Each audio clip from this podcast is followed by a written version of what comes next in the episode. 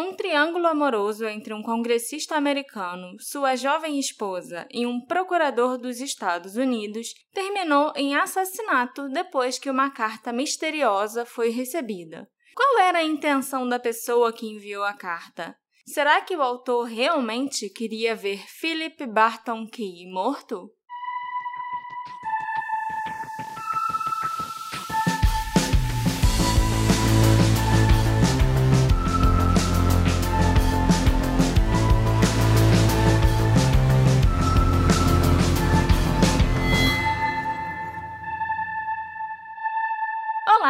Ouvintes! Sejam bem-vindos a mais um episódio do Detetive do Sofá. Eu sou a sua host Marcela e hoje nós vamos viajar no tempo para o século XIX. E o caso desse episódio tem de tudo um pouco. Tem intriga, romance, traição, política, mistério e até true crime. Ah, que bom!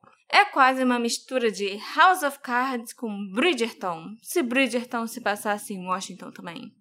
Olá, ouvintes, aqui é o Alexandre, para avisar vocês, como sempre, que esse podcast é feito graças ao apoio de vocês que ficam escutando a gente e que ficam apoiando diretamente através das plataformas Orelo e PicPay.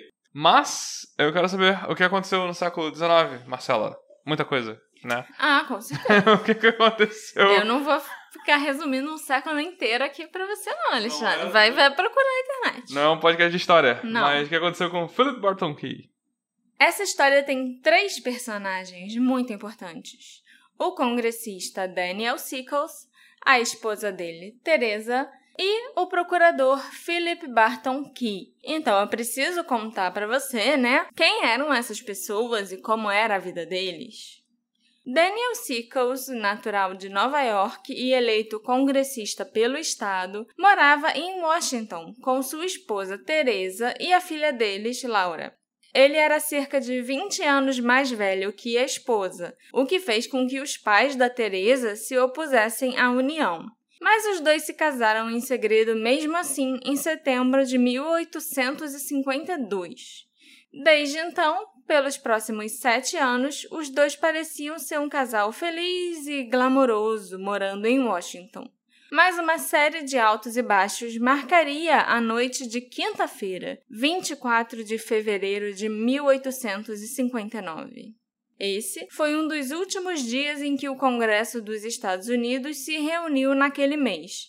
Depois da sessão, o Daniel voltou para casa, que ficava logo acima da Casa Branca, tipo, vizinho do presidente. Quando ele chegou, a casa já estava barulhenta e as pessoas já estavam até meio alegrinhas, porque a esposa dele, a Teresa, estava recebendo um grupo de amigos para jantar. Hum. O jornal local tinha publicado alguns artigos favoráveis sobre o Daniel recentemente, e o casal Sickles, que oferecia festas e jantares formais toda quinta-feira, ficou muito feliz em receber a esposa do editor do jornal como a convidada de honra no jantar daquela semana. O grupo jantou e então começou a se dirigir a um estabelecimento local chamado Willard's Hotel, onde eles sempre iam tomar a saideira depois desses jantares. E isso permitia que as pessoas se misturassem e socializassem com os locais, bebessem e se soltassem um pouco. E era sempre o final perfeito para os jantares e festas dos Sickles. Teresa, a esposa do Daniel, levou os convidados para o Willard's Hotel em sua carruagem, enquanto o Daniel, tendo passado grande parte do dia sentado no congresso, resolveu caminhar. Ele disse para a esposa e para os convidados que os alcançaria e partiu para o hotel a pé. A carruagem saiu, levando Teresa e os convidados. E quando Daniel se preparava para sair também, ele foi parado brevemente por um mensageiro que lhe entregou um envelope amarelo. O envelope não possuía remetente, mas o Daniel não deu importância a isso naquela hora. Ele, na verdade, nem abriu a carta, só enfiou o envelope no bolso do paletó e seguiu para o hotel. Ele nem pensou também em perguntar ao mensageiro quem tinha enviado aquela carta. Enquanto Daniel caminhava para tomar a saideira lá no hotel, a Teresa chegou ao local com os convidados. Lá, ela começou a se misturar com os presentes, em particular com um belo jovem chamado Philip Barton Key. Philip, um procurador dos Estados Unidos, era um jovem viúvo cuja esposa tinha morrido alguns anos antes. Ele tinha a reputação de ser um dos homens mais charmosos de Washington e era um notável mulherengo. O simples fato dele estar tá falando com a Teresa enquanto os dois estavam sentados num sofá perto da pista de dança seria o suficiente para já alimentar algumas fofocas. Hum. Quando o Daniel Sickles chegou ao estabelecimento, a Teresa e o Philip se separaram, talvez na esperança de evitar suspeitas. Os dois levantaram do sofá na mesma hora e foi cada um para um lado do salão. Como se isso não fosse gerar mais fofoca ainda, né? Esquisito. Mais tarde, naquela noite, o Daniel e a Teresa Sickles voltaram para casa. A Teresa subiu para ir para a cama, enquanto o Daniel entrou no seu escritório, na esperança de colocar a correspondência em dia. E foi aí que ele se lembrou daquela carta no bolso do paletó que ele tinha guardado antes e decidiu abrir um envelope amarelo. Ele ficou chocado e horrorizado com o que leu. A carta dizia o seguinte: Prezado senhor, com profundo pesar envio para seu endereço essas poucas linhas, mas um dever moral indispensável me obriga a fazê-lo, visto que o senhor está sendo enganado. Há um sujeito que posso dizer que não é um cavalheiro de forma alguma, que atende pelo nome de Philip Barton Key. Ele é o promotor público e acredito que ele aluga a casa de um homem de cor chamado John Gray, situado na rua 15, entre as ruas K e L. Ele não tem outro propósito nessa casa senão o de usá-la para encontrar a sua esposa, a senhora Sickles. O Philip deixa uma corda pendurada na janela como um sinal para Teresa de que ele já está lá dentro. E também deixa a porta entreaberta para ela entrar. E senhor, eu lhe asseguro que ele faz tanto uso de sua esposa quanto o senhor. Com essas poucas dicas, deixo o resto para sua imaginação. Muito respeitosamente, seu amigo RPG.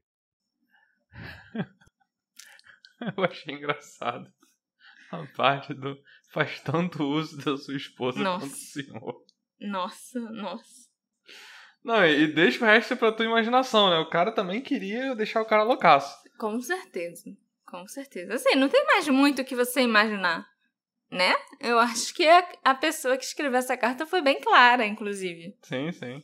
Não se sabe qual foi a reação imediata que o Daniel Sickles teve ao ler a carta, mas nós sabemos que o seu conteúdo começou a queimar dentro dele, eventualmente fazendo ele ser consumido pela raiva. Essa carta levaria a uma das histórias mais sensacionais da história dos Estados Unidos e, em última análise, a um ato de violência que se desenrolaria a poucos passos da própria Casa Branca, o assassinato do Philip Barton Key.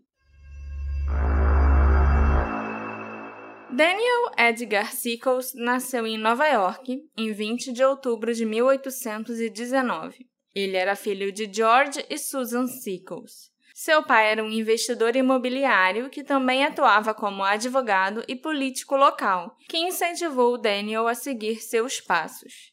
E apesar de conseguir chegar lá, o Daniel não seguiu exatamente o rumo desejado pelo pai e encontrou seu próprio caminho na vida. Ele não era lá muito inteligente, não. O Daniel conseguiu entrar na faculdade de Direito, mas acabou abandonando por causa de suas notas muito ruins. Ele então passou a ter aulas particulares com juristas importantes da cidade, pagas pelo seu pai. O Daniel, inclusive, estudou direito com Benjamin Butler, que tinha sido o procurador-geral dos presidentes Andrew Jackson e Martin Van Buren. Acho que Benjamin Butler era aquele cara que cresceu ao contrário. Benjamin Button. Button, ok. Ah, mas quando eu li, pra, enquanto eu estava pesquisando, eu também lembrei logo de cara do Benjamin Button. Claro que ele só conseguiu estudar com essas figuras importantes porque ele vinha de uma família muito rica e porque o pai dele era uma pessoa influente na cidade. Se ele fosse pobre, ele ia se fuder. Mas o dinheiro compra tudo, até uma aprovação no exame da Ordem de 1843 e o título de advogado. E é esse tipo de pessoa que gosta de discutir sobre meritocracia no dia a dia, né? E como cotas são injustas e o caralho é quatro. Mas eu já tô divagando por aqui. Voltando à história, né? O Daniel abriu seu próprio escritório de advocacia logo depois de passar, passar entre aspas, no exame. E a partir daí, ele se envolveu cada vez mais na esfera política, optando por se associar a políticos locais e eventualmente se tornando amigo de muitos deles. O Daniel foi eleito para a Assembleia do Estado de Nova York em 1846, quando tinha apenas 27 anos. Era um prodígio esse rapaz, nossa, uma inspiração para todos os jovens da Crescimento época. Crescimento meteórico. Aham. Uhum. Pouco tempo depois, o Daniel Sickles se casou com uma filha de imigrantes italianos chamada Teresa Bajoli. Na época do casamento, a Teresa tinha apenas 16 anos, mas ela já era muito desenvolta, extremamente inteligente, ao contrário do Daniel, né? E falava pelo menos cinco idiomas diferentes. A Teresa era realmente brilhante, ainda mais para aquela época. O avô dela, inclusive, tinha sido libretista do Mozart, então ela vinha de uma família muito culta. Eu não sou tão culto assim. O que é um libretista?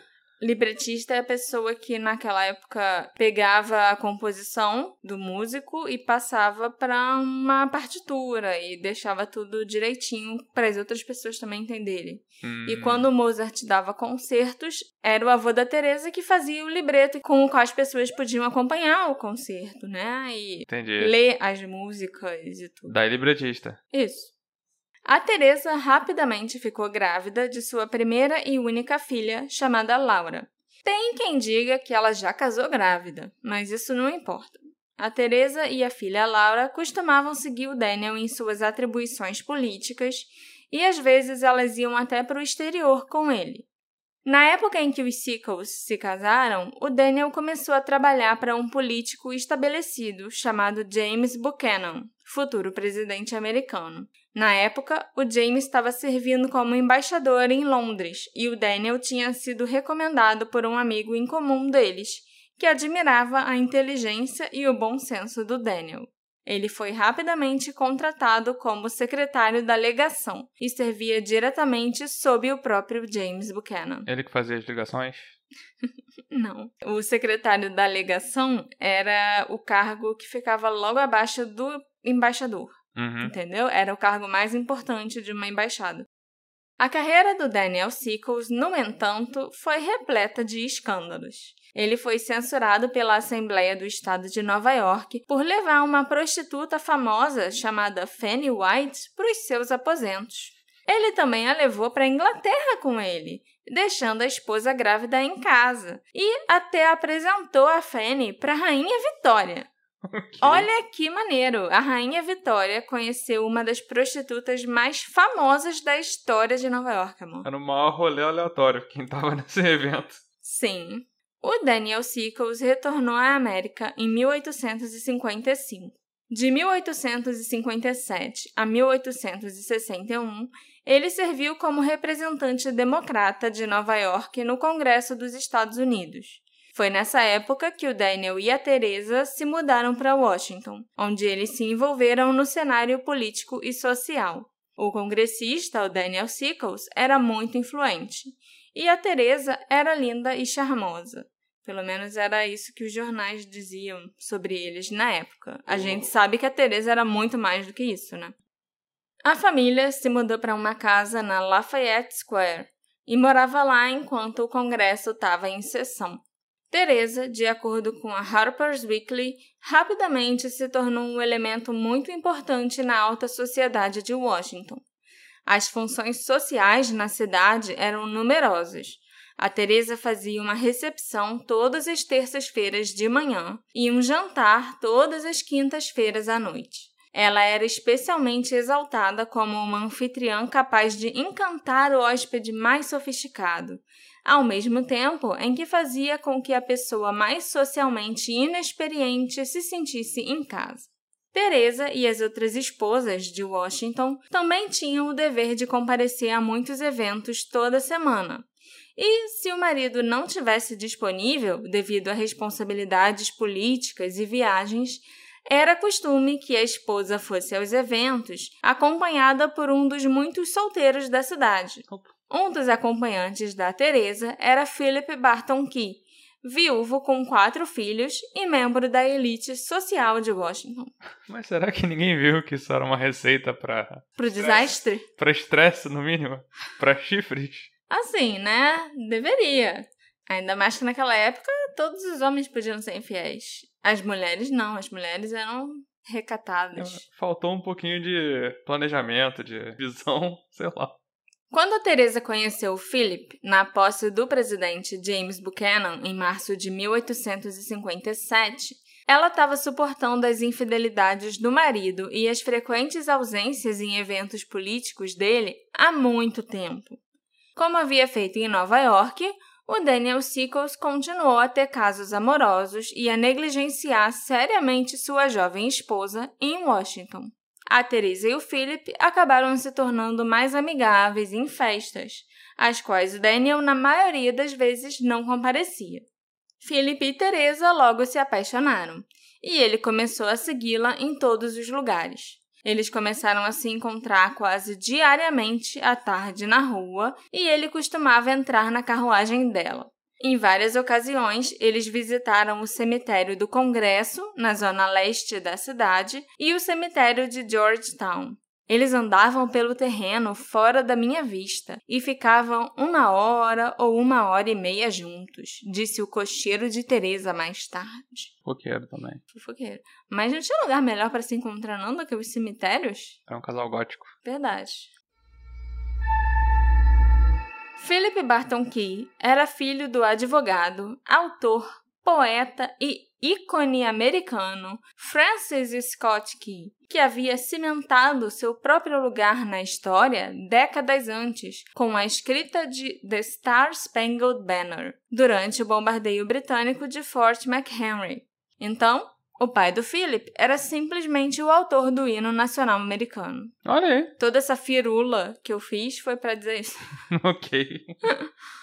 Nascido em 5 de abril de 1818, esperava-se que o Philip fizesse grandes coisas desde muito jovem. Ele foi enviado para os melhores internatos do país e foi pressionado por seu pai a buscar realizações acadêmicas. Seu pai Frank faleceu quando Philip tinha 25 anos, mas deixou para trás toda a sua biblioteca jurídica na esperança de que o filho fizesse bom uso dela. Deixou muita pressão também, né, para que o filho estudasse direito e ainda seguisse exatamente os passos dele. Oh. O Philip cumpriu os desejos de seu pai, é claro, né? Ninguém quer decepcionar o morto, e seguiu a carreira de advogado. Eventualmente, ele foi nomeado procurador do Distrito de Colômbia pelo presidente James Polk aos 28 anos, eclipsando até mesmo a trajetória de carreira do próprio pai. Que só escrevia música. Não, ele também era advogado. Em sua vida pessoal, o Philip se apaixonou por uma mulher chamada Ellen Swan, cujo pai também era um advogado popular de Baltimore. A elite só interagia entre si. Os dois se casaram em 1845 e tiveram quatro filhos. O relacionamento deles não durou tanto porque a Ellen faleceu cerca de uma década depois do casamento, devido a alguns problemas de saúde. Isso deixou o Philip viúvo numa idade muito precoce e ele nunca se casou novamente. E para piorar a situação, nessa mesma época em que ele ficou viúvo, o clima político tornava muito improvável que o Philip pudesse manter sua posição como procurador. A presidência estava mudando de mãos e ele era um dos homens que provavelmente perderia o cargo devido à rotatividade. Assim, em 1857, o Philip procurou um novo amigo em potencial, um jovem congressista chamado Daniel Sickles que ele sabia ser muito próximo do novo presidente James Buchanan. O Daniel intercedeu em seu nome, falando com o presidente e permitindo que Philip mantivesse seu emprego como procurador. É lógico que o Daniel sabia muito bem que isso lhe garantiria um favor caso ele precisasse, e plantou as sementinhas para o que parecia ser uma aliança política saudável. Não é nada mal mesmo você ter o procurador-geral te devendo um favor. Essas sementinhas brotaram na cabeça dele. Só na cabeça dele, né? Desculpa. Eu vou ter que cortar metade dessa risada, porque ninguém vai rir tanto disso quanto eu. Mal sabia Daniel, porém, que ele tinha ajudado um dos homens mais bonitos e charmosos de Washington a manter não apenas seu emprego, mas também sua posição social. E no processo, ele colocou esse homem bem perto de sua esposa Teresa, que imediatamente se apaixonou pelo Philip. Ao longo dos próximos anos, as coisas correram muito bem para os dois homens. Daniel Sickles era um congressista que tinha a amizade do próprio presidente e que parecia pronto para fazer coisas maiores e melhores. Seu nome estava sendo cogitado para todos os tipos de atribuições políticas, e ele havia sido colocado no topo da lista do partido para candidatura ao Senado. Havia até uma chance de que ele pudesse ser considerado um futuro candidato à presidência. Enquanto isso, Philip ainda era o procurador de Colômbia. Ele se tornou amplamente conhecido como um mulherengo após a morte de sua esposa, e seu charme e boa aparência lhe permitiram buscar vários relacionamentos românticos. Um conhecido do Philip diria mais tarde que ele muitas vezes se gabava, dizendo que só precisava de 36 horas com qualquer mulher para que ela fizesse o que ele desejasse. Específico. Não é 24, né? 48. É. Isso nos leva de volta àquela noite de quinta-feira, 24 de fevereiro de 1859. Naquela noite, Daniel Sickles abriu a carta que alegava que a Teresa estava tendo um caso com o Philip, um homem que se tornara um aliado político de confiança e amigo de sua família. A carta tinha sido escrita por um indivíduo misterioso que assinava como RPG, mas essa identidade era desconhecida para Daniel.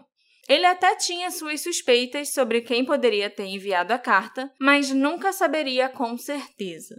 Na manhã seguinte à leitura da carta, Daniel Sickles começou a procurar alguns aliados de sua confiança, que ele esperava que pudessem ajudar a descobrir a verdade sobre o suposto adultério da esposa.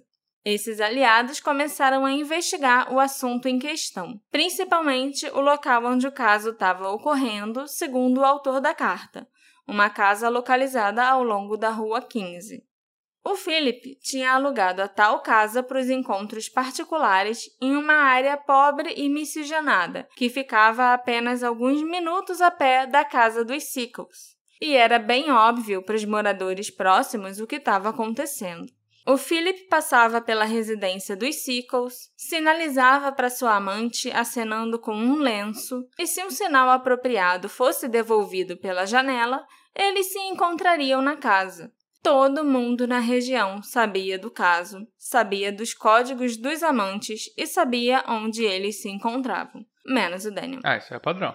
Foi no sábado, 26 de fevereiro de 1859, que Daniel Sickles finalmente confrontou a esposa Teresa. Ele exigiu saber toda a verdade sobre o assunto, dizendo a Teresa que já sabia de tudo sobre seu caso com Philip Barton Key e queria saber os detalhes.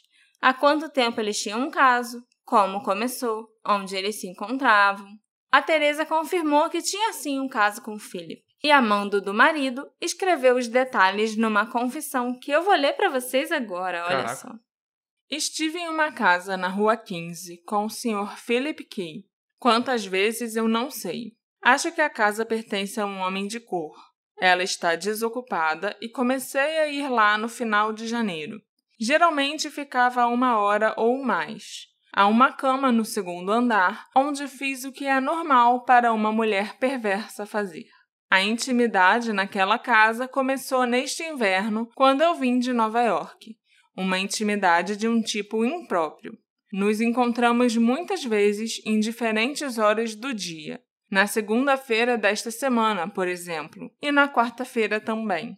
Marcávamos encontros quando nos encontrávamos na rua ou em festas. Eu nunca falava com Philip quando meu marido estava em casa, porque eu sabia que ele não gostava de nos ver próximos um do outro.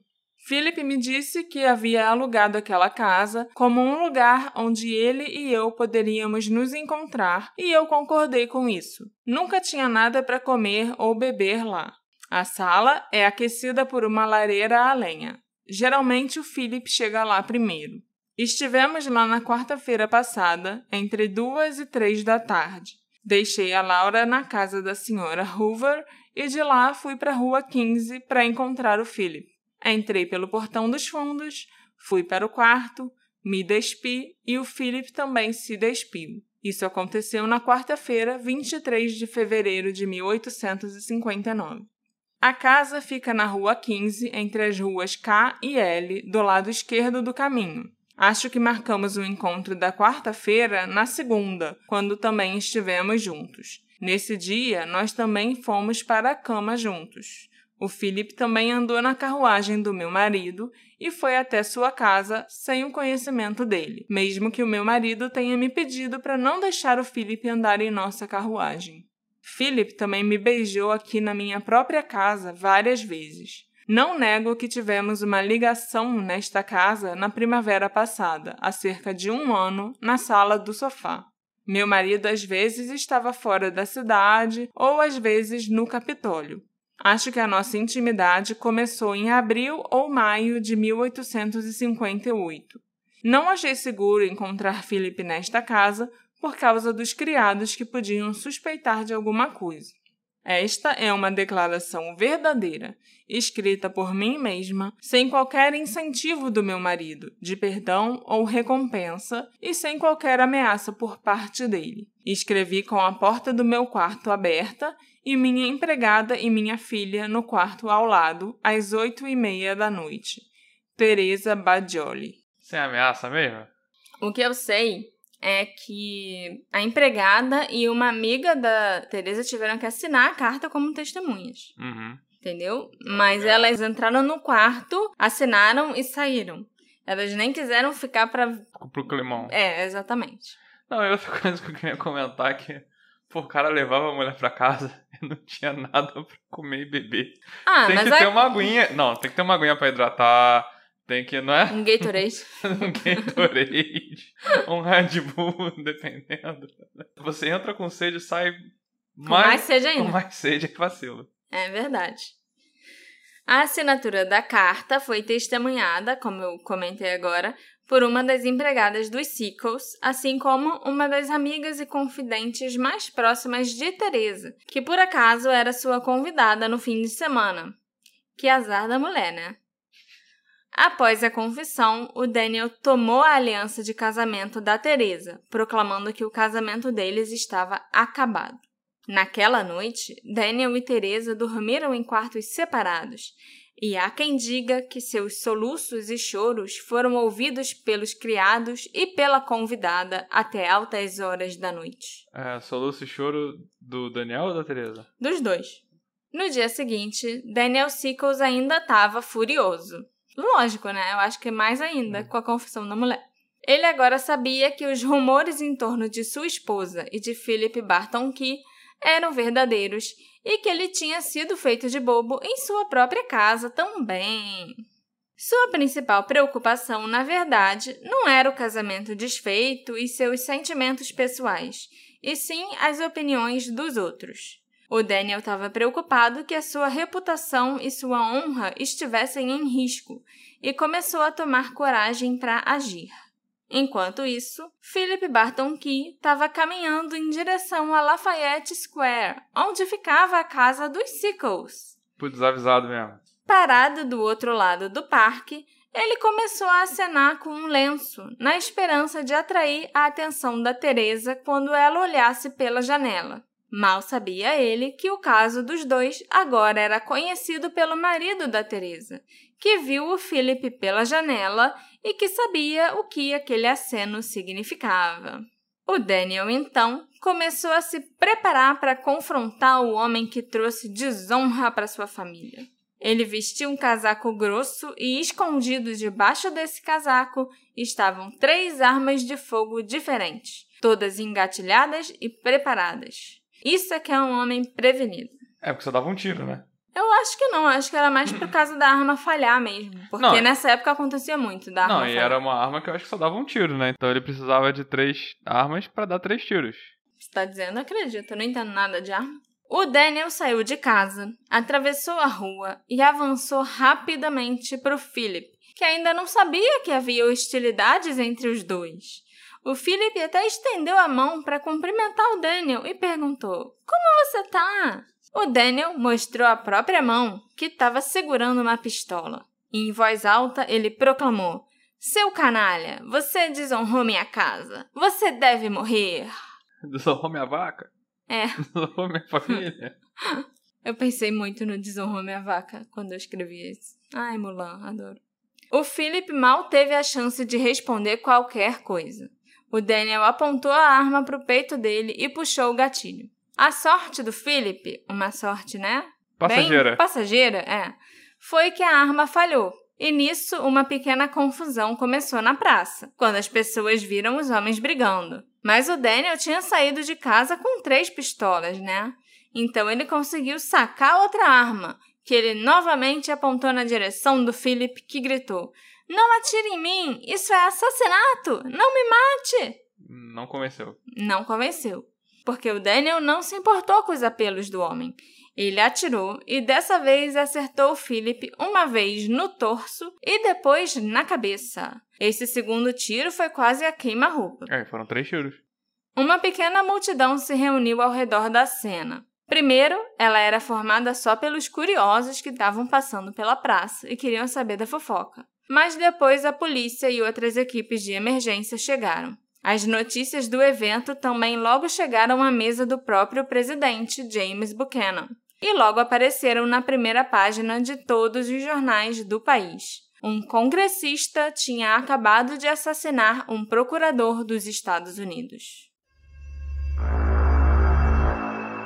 Após o assassinato, Daniel Sickles se rendeu à polícia local, enquanto uma autópsia do corpo de Philip Barton Key era realizada. Os promotores começaram a trabalhar no que seria o julgamento mais divulgado da história americana até aquele momento, o julgamento do século XIX.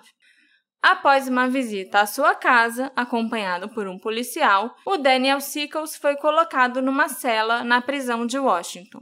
Mas ele foi autorizado a receber visitas. E tanta gente aparecia para visitar o Daniel todos os dias que ele foi autorizado a usar o apartamento do carcereiro-chefe para receber os visitantes.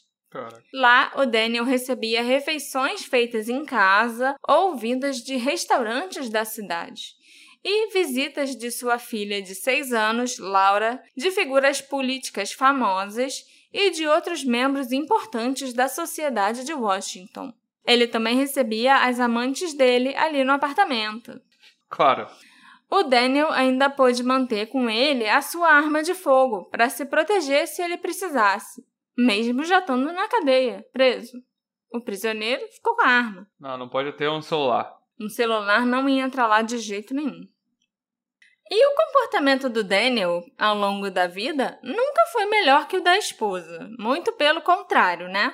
Ele teve casos com muitas mulheres diferentes, apresentou a prostituta para a rainha, financiou um bordel em Nova York. Mas esse era um comportamento aceito para um homem em meados do século XIX.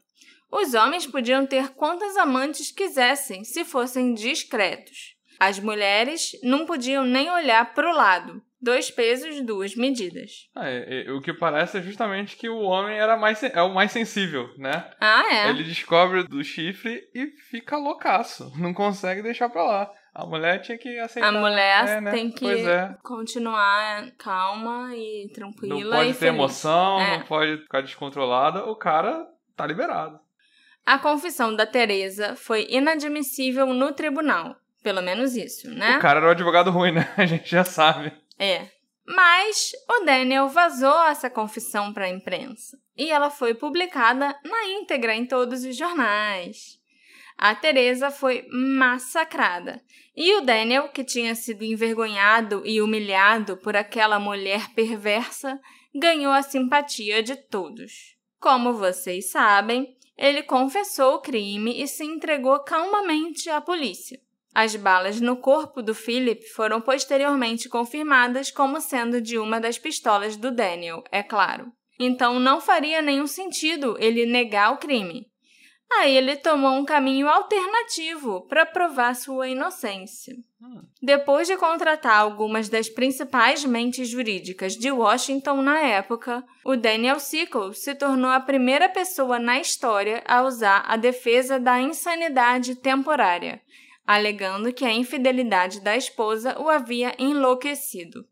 Essa defesa foi auxiliada pelo uso inteligente da mídia por seu advogado no julgamento, que divulgou detalhes do caso entre a vítima e a esposa de Daniel, Teresa. Isso levou o público a apoiar Daniel Sickles durante o julgamento, com inúmeras publicações o elogiando como um herói que de alguma forma defendeu sua honra ao assassinar um rival romântico para proteger a santidade do casamento. Em 26 de abril de 1859, os jurados deixaram o tribunal por volta das duas da tarde para deliberar. Eles voltaram uma hora depois com o veredito. Daniel Sickles foi considerado inocente. A cobertura da mídia e as alegações de insanidade temporária valeram a pena. Embora tenha sido a primeira vez que tal defesa funcionou, não seria a última. Infelizmente, né? Talvez usado para justificar matar a própria esposa, né? Ah, na maioria das vezes. É. Após a absolvição, o Daniel perdoou publicamente a Teresa, e foi aí que o povo ficou indignado com ele. Não ficaram indignados porque ele matou uma pessoa, mas ficaram indignados porque ele perdoou uma pessoa. Como assim ele perdoou a esposa que ele tinha rotulado publicamente de prostituta e adúltera? Então, se ele podia perdoar a mulher, ele podia ter perdoado o amante também. E isso tem até uma certa lógica. Verdade. Eu acho que o povo estava certo de ficar indignado. O Daniel disse para os críticos: Não conheço nenhum estatuto ou código moral que torne infame perdoar uma mulher. Vou me esforçar para provar a todos que uma esposa e mãe errante pode ser perdoada e redimida. Mas lembrando que o cara era um advogado ruim, ele não devia conhecer um monte de lei. E era um assassino, né? Em 1861, cerca de dois anos após a absolvição, a Guerra Civil dos Estados Unidos começou e o Daniel se tornou um oficial de alta patente no Exército da União. Apesar de alguns contratempos e de ter feito várias cagadas e várias merdas enquanto comandava o batalhão, o Daniel ainda recebeu a Medalha de Honra dos Estados Unidos por suas ações durante a guerra. E o que é mais engraçado é que ele era um homem tão egocêntrico que ele perdeu uma perna na guerra. Ele levou um tiro com uma bala de canhão e perdeu metade da perna direita. Mas ele mandou recuperarem um pedaço da perna dele que tinha sido decepado. Hum? Mandou limparem, tirarem a carne da perna e deixarem só o osso. E ele pegou esse osso da própria perna e doou para um museu. A tíbia dele está exposta até hoje no American Army Medical Museum, em Maryland. Se alguém de Maryland quiser ir lá conferir e me mandar uma foto da tíbia do Daniel Sickles, vai ser muito maneiro. Caraca, que perna bonita. O cara uhum. devia. Porra, essa perna. Pena que não tá no meu corpo. E o Daniel sempre ia visitar o osso. E ele levava os amigos para verem o osso dele lá exposto também. Todo mundo ia passear no museu, fazer uma excursão com Daniel para ver o osso da perna dele. Ele doou o osso, mas ele continuou muito apegado a ele, né? Tanto que ele ia sempre lá. Em 1867, a Teresa Sickles sucumbiu à tuberculose. Ela nunca tinha se recuperado psicologicamente de tudo aquilo que tinha acontecido. Foi ficando deprimida e reclusa ao longo dos anos, e por causa disso a saúde dela também foi enfraquecendo. Então a tuberculose foi fatal para Teresa. Após a morte dela, o Daniel passou as próximas décadas trabalhando em vários cargos, desde xerife do condado de Nova York até voltar a ser congressista dos Estados Unidos novamente em 1893. E ele chegou até a ser embaixador na Espanha por algum tempo. Enquanto ele teve na Espanha, ele se casou com uma jovem de vinte e poucos anos, com quem ele teve duas filhas que ele largou por lá quando resolveu ir para Paris com a rainha deposta Isabela II, com quem ele também tinha um caso. Pode ser que ele seja pai dos filhos da rainha deposta da Espanha. Fofoca? Fofoca. Ela foi para Paris, ficou morando lá, tendo um caso com o Daniel, aí ela engravidou, provavelmente ela engravidou e ele picou a mula. Isso é verdade? Ela engravidou mesmo? É verdade. Não, provavelmente ela engravidou. Não, ela engravidou, mas assim, a mídia não queria mais saber dela na época. Então, Uhum. só o que ficaram sabendo depois é que, ah, nossa, a ex-rainha da Espanha teve uma filha. Uhum. Quem é o pai? Não sei. Ah, ela não tinha um caso com aquele cara, com aquele americano? O Yankee King of Spain? Depois disso, ele voltou para os Estados Unidos, onde continuou no ramo da política em Nova York. Em maio de 1914, Daniel Edgar Sickles faleceu aos 94 anos. Caraca, 94. Vaso ruim não quebra. Embora mais de 160 anos tenham se passado desde o assassinato de Philip Barton Key e os últimos indivíduos envolvidos no caso ou que tivessem alguma memória em primeira mão desse caso já tenham falecido há mais de um século, algumas perguntas importantes sobre esse escândalo dramático permanecem sem respostas. Há uma série de pontas soltas que ainda precisam ser amarradas. A mais importante delas é a identidade da pessoa que começou toda essa confusão. RPG, o misterioso autor da carta que avisou Daniel Sickles sobre a traição de sua esposa.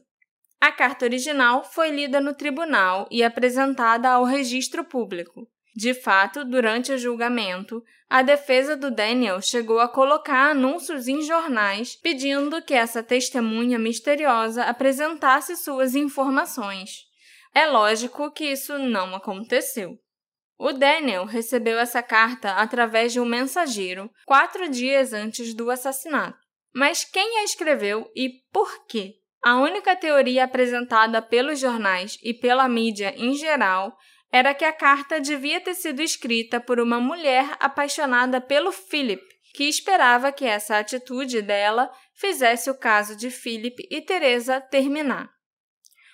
Rose Greenhalgh, que se tornou uma espiã famosa da Confederação durante a Guerra Civil Americana e que era uma mulher foda pra caralho, também é a única pessoa que eu já vi nomeada como suspeita de ter escrito a carta. Essa suspeita foi levantada pela edição de 14 de abril de 1859 do New York Times, onde saiu uma notícia que dizia: Nem o inferno conhece a fúria de uma mulher desprezada.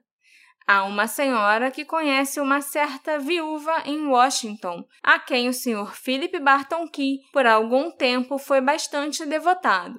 Essa viúva se tornou miserável durante 12 meses por causa das dores do ciúme. Será que ela desempenhou o papel de Iago nesse drama sangrento? Talvez. Quem é Iago? Iago, o, um dos vilões de um livro, uma peça, né, do Shakespeare.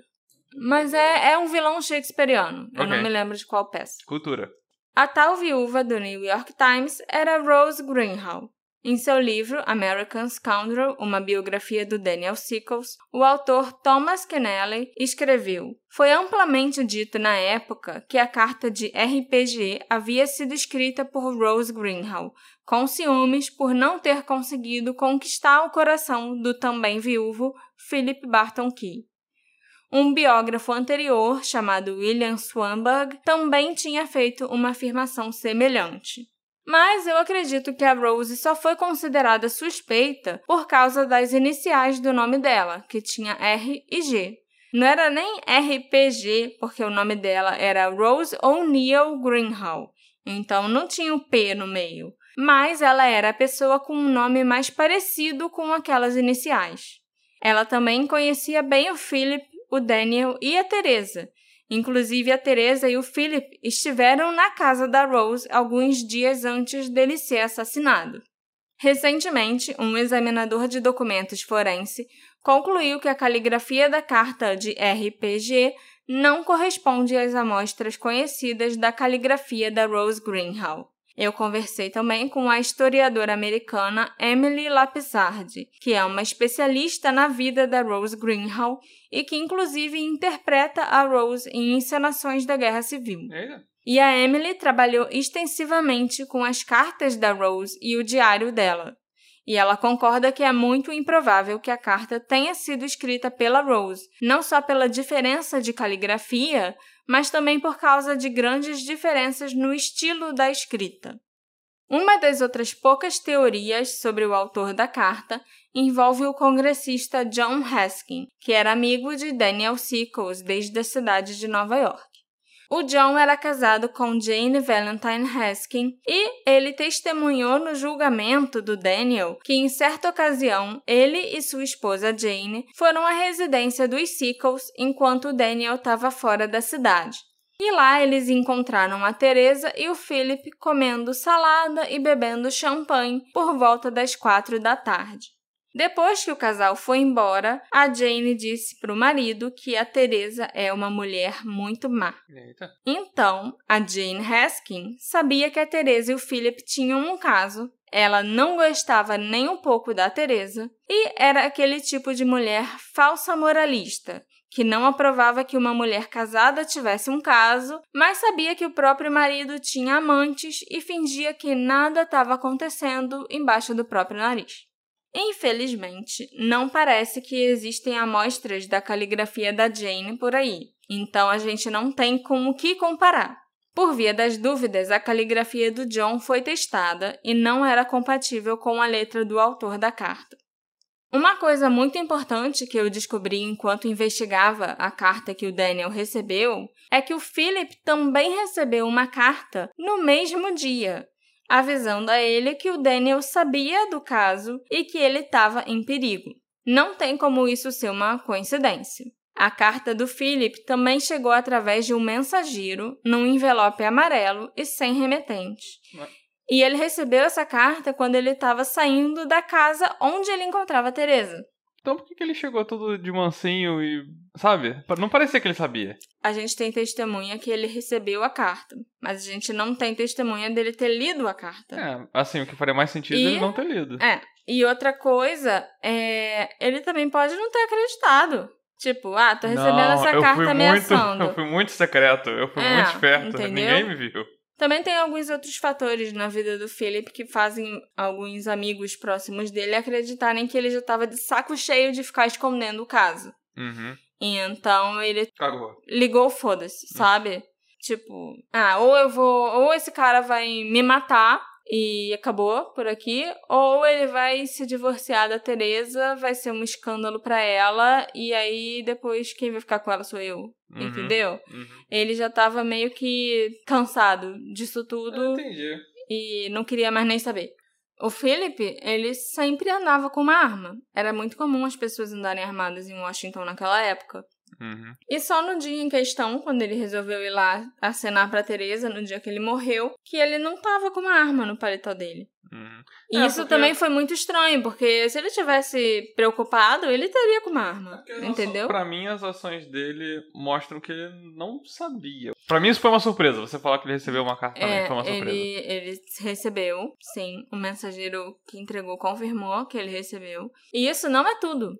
Em 21 de abril de 1859, quando estava acontecendo o 16º dia de julgamento do Daniel Sickles, uma carta foi recebida por um dos jurados. E essa carta foi considerada pelo juiz como uma tentativa de interferência impertinente, imprópria e inusitada num tribunal de justiça. Mas o que, que tinha nessa carta? Ninguém sabe, porque as únicas pessoas que leram a carta foram o jurado, que recebeu, o juiz, que o jurado foi correndo entregar para ele, e os advogados de ambas as partes. Depois disso, o juiz ordenou que a carta fosse destruída. Ele nem colocou nos arquivos ou nos Nossa. autos do processo. Porque eles compararam a letra e viram que era a mesma letra, então, ah, pra que, que eu vou guardar essa aqui? Já tem uma amostra de caligrafia nos autos. Se a gente Uhum. precisar, já tem ali, não vou guardar isso aqui não, entendeu?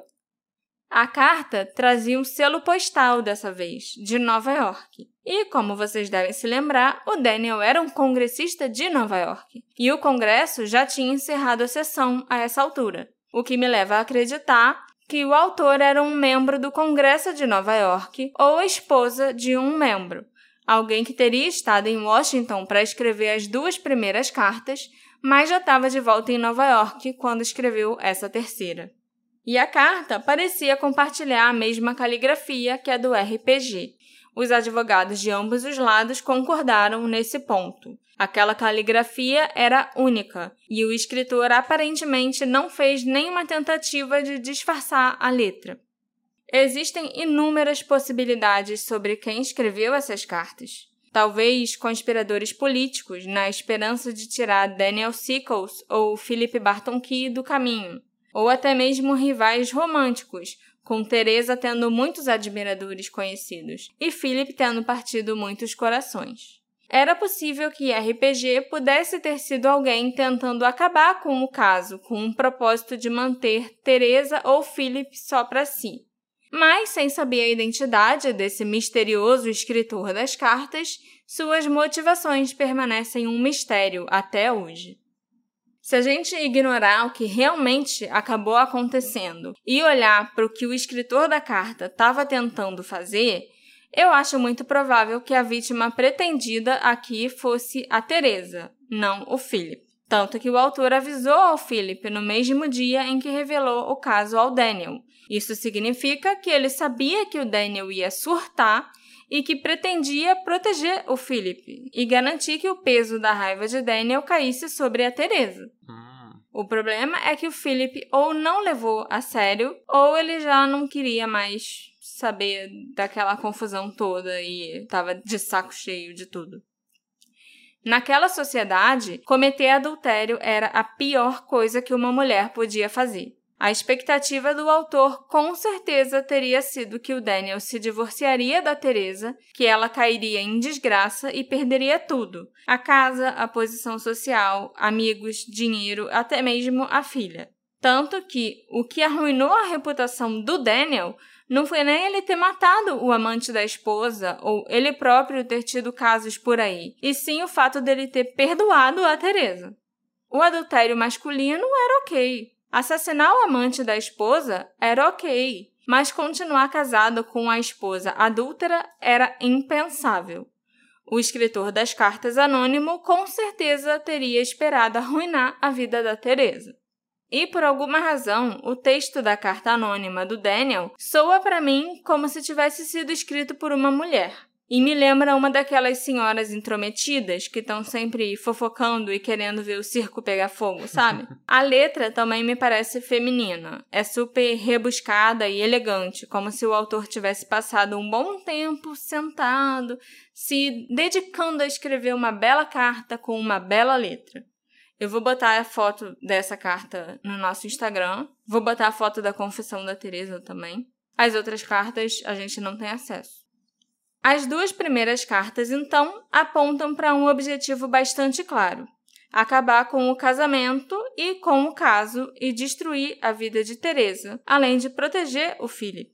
Mas o que a carta ao jurado pretendia fazer? Eu acho que nós nunca saberemos a resposta para essa pergunta, assim como nunca saberemos quem escreveu as cartas.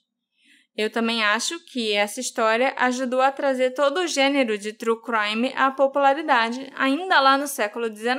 Olha aí. Foi o primeiro crime famoso com cobertura ampla da imprensa e que atiçou a curiosidade e o interesse do público.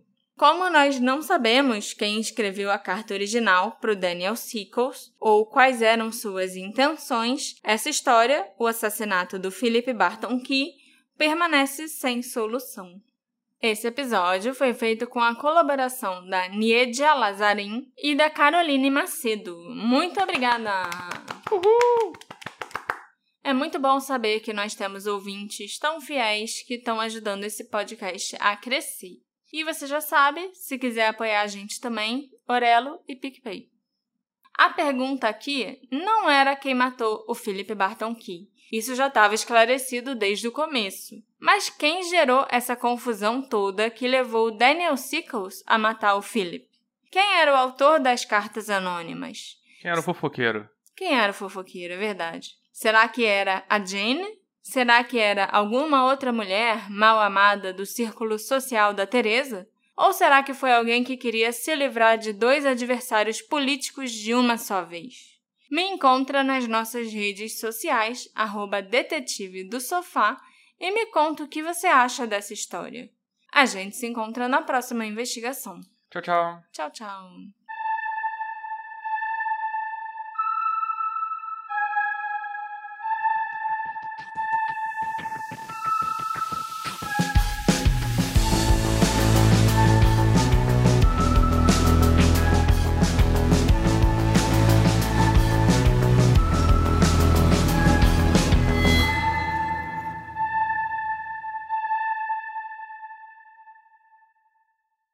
Hey, você se interessa por crimes reais, serial killers, coisas macabras e tem um senso de humor um tanto quanto sórdido? Se sim, você não está sozinho. Se você precisa de um lugar recheado de pessoas como você, venha conhecer o podcast Pátria Amada Criminal. Todas as semanas tentamos entender o pior da humanidade. Nesse processo, a gente ri, chora, fica brava, fofoca, porque afinal de contas é assim que a gente fala quando está entre amigos. Suas novas melhores amigas trevosas estão aqui no Pátria Amada Criminal.